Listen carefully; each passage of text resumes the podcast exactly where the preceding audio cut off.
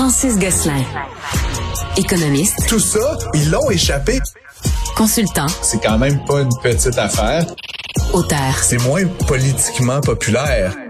Francis Gosselin, pour savoir et comprendre l'économie. Bonjour Francis. Salut Mario. D'habitude, euh, un changement de direction dans une banque étant de grosses institutions très prudentes, très Ouais. sages, très, euh, on va dire, euh, empesées dans leur style. Un changement à la direction, ça se prépare à peu près en un an ou deux. Oui, On l'annonce ouais. d'avance. C'est pas ce qui s'est passé à la C'est Laurentienne. pas ce qui s'est passé, puis je vais paraphraser une de nos collègues. D'habitude, tout le monde s'en fout. C'est qui le président de la Banque Royale? Personne ne le sait. Enfin, il y a des gens qui sont dans l'industrie qui le savent. Mais évidemment, la Laurentienne, depuis un an, là, ça, ça c'est compliqué, euh, évidemment. Euh, puis c'est, c'est pas juste une question, de banque, là, dans, de manière abstraite, là, dans, dans des univers de, de gens riches et célèbres. Euh, parce que depuis euh, quelques temps, ben, déjà, tour à tour, la banque euh, a perdu des membres. Ensuite, elle a, elle a annoncé qu'elle se mettait à vendre en juin dernier. Finalement, elle a décidé de revenir sur son intention qu'elle n'était plus à vendre. Et là, la semaine dernière, Mario, on en a parlé un peu à l'émission, mais euh, l'espèce de crise là, euh, monumentale qui, qui est induite par la banque elle-même. Tu sais, ce qui finalement, on a su un peu les détails là, de l'histoire. C'est la banque qui a fait une mise à jour. Ça a été bâclé, puis évidemment, ça a amené euh, pratiquement tous les clients à n'avoir plus accès à leur compte. Sur plusieurs Euh, jours. Sur, la semaine au ben, complet, en fait. On parle de six jours là, que ça a duré tout- en tout et partout.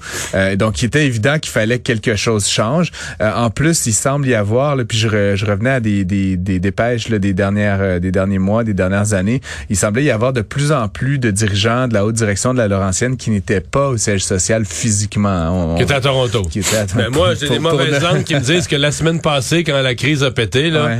C'était, ça se gérait à Toronto en anglais alors que ça se passait au Québec en français. Ben c'est ça, là, effectivement. Puis tu sais, j'ai pas réussi à avoir les données précises, Mario, mais ce que je comprends, c'est qu'il y a au moins deux tiers de l'activité de la Laurentienne qui est au Québec. Là, c'est probablement Sinon plus dans les ça, clients individuels, je données, pense. C'est Ouais, ça, exactement. ça. Mais donc, c'est une affaire au Québec qui touche les Québécois. Puis tu sais, je veux dire, encore une fois, il y a la portion abstraite, là, qui est le PDG, combien, c'est quoi son salaire, mais il y a la portion quotidienne, Mario, de tout ça, où effectivement, il y a des gens la semaine dernière qui étaient inquiets de pas avoir reçu leur prestation d'assurance emploi, d'assurance chômage, euh, de, de, de, de, pension de vieillesse, leur paye, euh, des entrepreneurs qui disaient est-ce que est-ce que je vais pouvoir euh, continuer à opérer? Donc là, ça touche vraiment le quotidien des gens. Et puis ça, une situation Mais est-ce que c'était prudent d'avoir, compte tenu de l'importance du Québec pour la banque, d'avoir une PDG?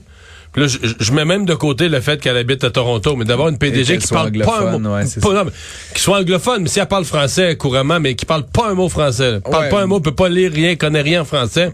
Ben, en tout cas, la bonne nouvelle, c'est comme tu dis, ça s'est pas préparé de longue date. Ça a été un peu joué, là, j'ai l'impression, en quelques heures. Mais grosso modo, euh, le PDG, donc Éric Provost, là, son nom euh, le, le dit assez clairement, c'est un Québécois. Euh, c'est quelqu'un qui était déjà dans l'institution, donc il n'arrive pas là, tu sais, de, de Ouagadougou. Il On est dit qu'il est taxé Il- service à la clientèle. ça tombe bien. Son portefeuille d'ailleurs, tu sais, de re- relation avec les clients directement. Tu sais, c'est pas le. Par exemple, t'as des organisations des fois comme celle-là, Mario, surtout quand ça va mal, ils vont placer le directeur des finances ou la directrice des finances.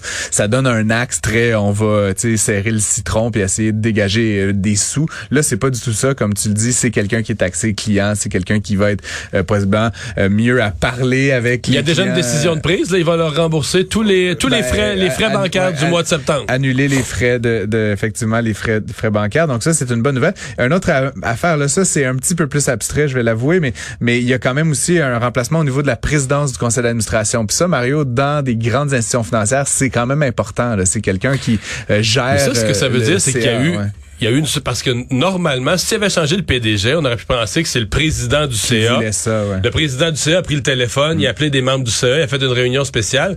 Moi, ça me dit quasiment que c'est dans le CA qu'il y a eu, il y a eu une révolte dans le CA, mais qui part pas du président parce qu'il a sauté lui aussi, là. Effectivement, Mario. Puis tu sais, c'est- c'est quand même, je veux dire, c'est gênant. Là, moi, si j'étais demain, si j'étais sur ce, ce CA-là, tu sais, puis que je voyais, encore une fois, c'est une succession. Là, puis tu sais, les banques, là, elles aiment ça opérer sur le long terme. Une banque, là, tu sais, la Laurentienne, ça fait. euh, Elle existe depuis c'est ça. 1846. J'allais dire plus de 100 ans. hein. C'est, c'est, tu, tu me, tu me précises ça, Mario. Et donc, tu sais, de voir que en quelques trimestres seulement, les bévues s'accumulent. On envoie des messages un peu bizarres au marché. Tu sais, honnêtement, j'ai, j'ai, je veux dire, je suis pas un grand expert bancaire, Mario, mais des banques qui se mettent à vendre puis qui finalement sont plus à vendre en l'espace de trois mois, j'ai rarement vu ça. Tu sais, ça sonne un peu amateur. Tu sais, donc je pense qu'il y a effectivement plusieurs membres du conseil d'administration qui ont euh, peut-être fait un, un putsch, là, tu sais, comme ça se dit, là, puis euh, sorti à la fois le président du conseil et la PDG pour les remplacer par des gens qui étaient peut-être un petit peu plus connectés sur la réalité.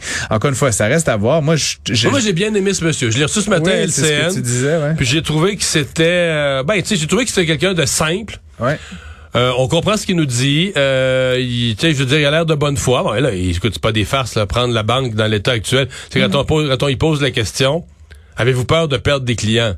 Entre toi et moi, Francis, moi, je pose la question. non, mais moi, je suis bien fin, je pose la question, mais qu'est-ce que tu veux qu'il réponde, là? Dis-moi, dis-moi, c'est quoi la bonne réponse? À ça? Avez-vous peur de perdre des clients? Moi, je dirais oui. oui, mais tu peux pas, tu dire oui, c'est comme, fait que, tu sais, faut que tu dises, non, il n'y a pas de raison, on va prendre soin de nos clients, on leur rembourse les frais, mais c'est sûr qu'il a peur de perdre des clients mm. après une pareille, euh, non, non, pareille semaine. Je, vais dire une chose quand même, Mario, puis tu sais, encore une fois, je, pour ramener ça, sur le terrain des vaches, je veux dire, moi, personnellement, j'ai beau être un économiste, être dans le milieu, de la finance, je peux pas vraiment nommer les PDG des banques canadiennes, je peux nommer une personne dans ce milieu-là, c'est Guy Cormier. Puis je suis pas, je fais pas, je lance pas des fleurs à des jardins, mais je trouve que des fois d'avoir un président d'une institution financière, qui est perçu comme quelque chose de complètement abstrait, des milliards, d'avoir quelqu'un qu'on peut reconnaître, que j'ai déjà croisé dans la rue, Guy Cormier.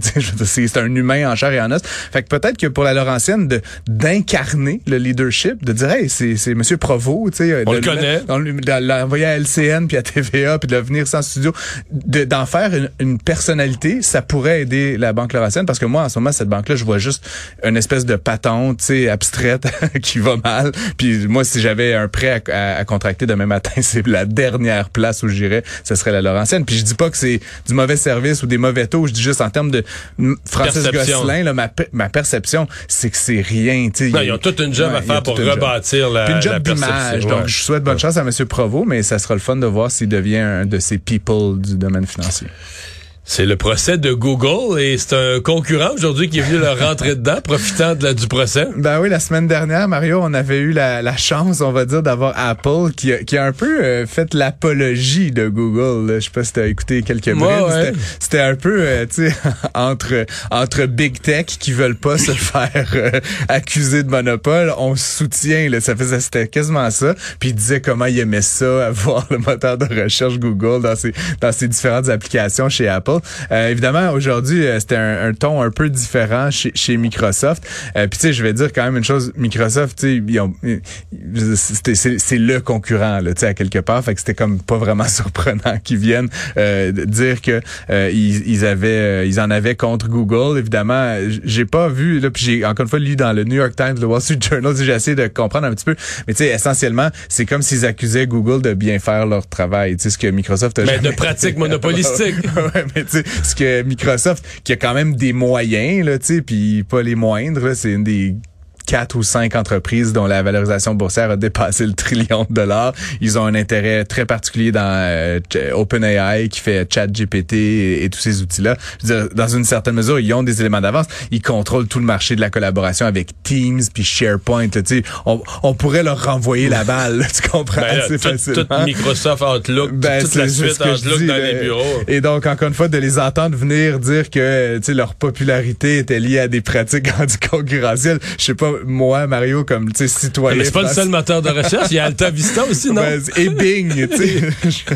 et je me rappelle à l'époque où ChatGPT est, est sorti là, de, manière populaire, c'était en fin novembre, début décembre l'année dernière, et que, donc euh, Microsoft annonçait qu'ils allaient l'intégrer spontanément à Bing et que les gens disaient ça va être le grand retour de Bing. je regardais cet après-midi les parts de marché, c'est passé de 2,4 à 2,6 mais tu sais, ça reste euh, utilisé par pratiquement personne. Euh, et donc, encore une fois, c'est un procès euh, qui va qui fait intervenir. C'est intéressant parce que ça fait intervenir tous ces grands joueurs de, de, de, de l'univers technologique euh, américain et qui, qui, et ça devient un peu... Est-ce qu'il pourrait démanteler Google à la fin de ça? Non, ça porte plus sur des pratiques spécifiques. Des pratiques monopolistiques, plus que sur l'entreprise qui est devenue trop grosse. Pas comme Amazon, oh, mettons. Je veux dire, les Américains sont certainement pas contre la grosseur des entreprises. C'est vraiment lié à des pratiques très, très, très spécifiques. Puis justement, Amazon, qui est l'autre d'autres cas là, je, que, que, je, sur le, que je suis attentivement.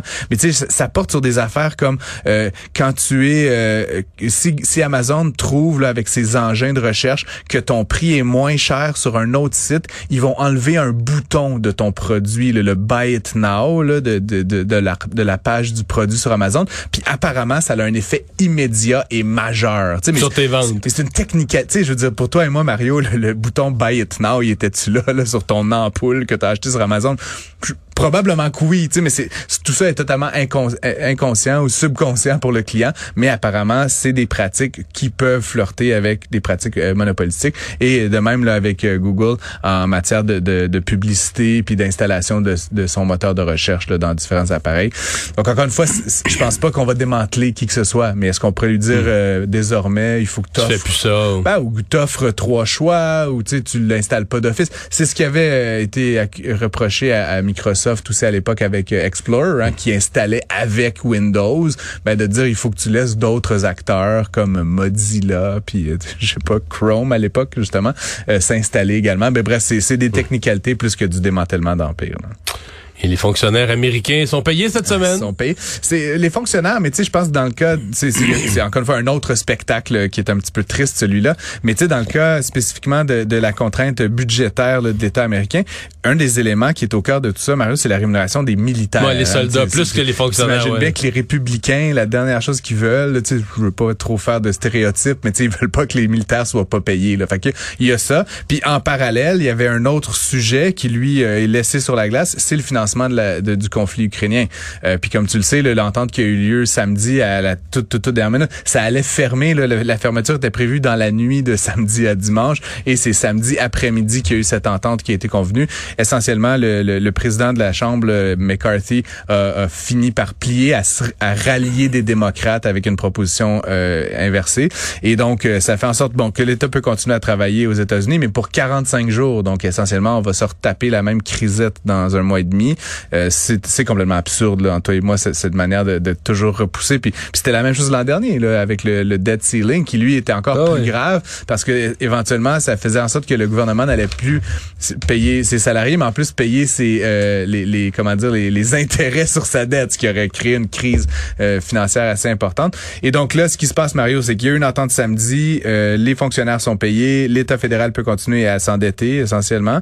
Et mais par contre, McCarthy, qui est le, donc le président républicain de la Chambre, lui fait face à des challenges, dont un par euh, Gates, son nom, euh, qui Matt Gates, qui dit qu'il va euh, tenter de destituer le, président McCarthy. Et donc là, Mario, moi ma question c'est fine, mettons que ça se fait, mettons qu'il réussit à le destituer, qui va le remplacer Et là, j'écoutais ce matin dans le New York Times, donc il y a M. McCarthy qui avait fini par être élu après la 15... il avait acheté des votes à après la 15 rondes, tu sais un peu les rondes multiples comme on connaît pas trop ça au Canada, mais en Europe, c'est souvent le cas, le 2-3 rondes. Mais donc 15 rondes. Et là, le deuxième candidat euh, en importance, lui, est en train de se faire soigner pour le cancer. Et le troisième candidat, qui dans, à l'époque, il y a un an et demi, euh, a dit qu'il ne se représenterait pas. Donc là, on, on, on arrive dans le bas de la, dans le bas de la, liste. Je sais pas comment un candidat quatrième, cinquième, sixième va réussir à faire l'unanimité. Et comme la parce que là, il faut rallier les Trumpistes avec les républicains plus traditionnels. Ben c'est ça, c'est qu'en fait, les républicains ont une marge de manœuvre tellement petite ça se joue à deux, trois euh, euh têtes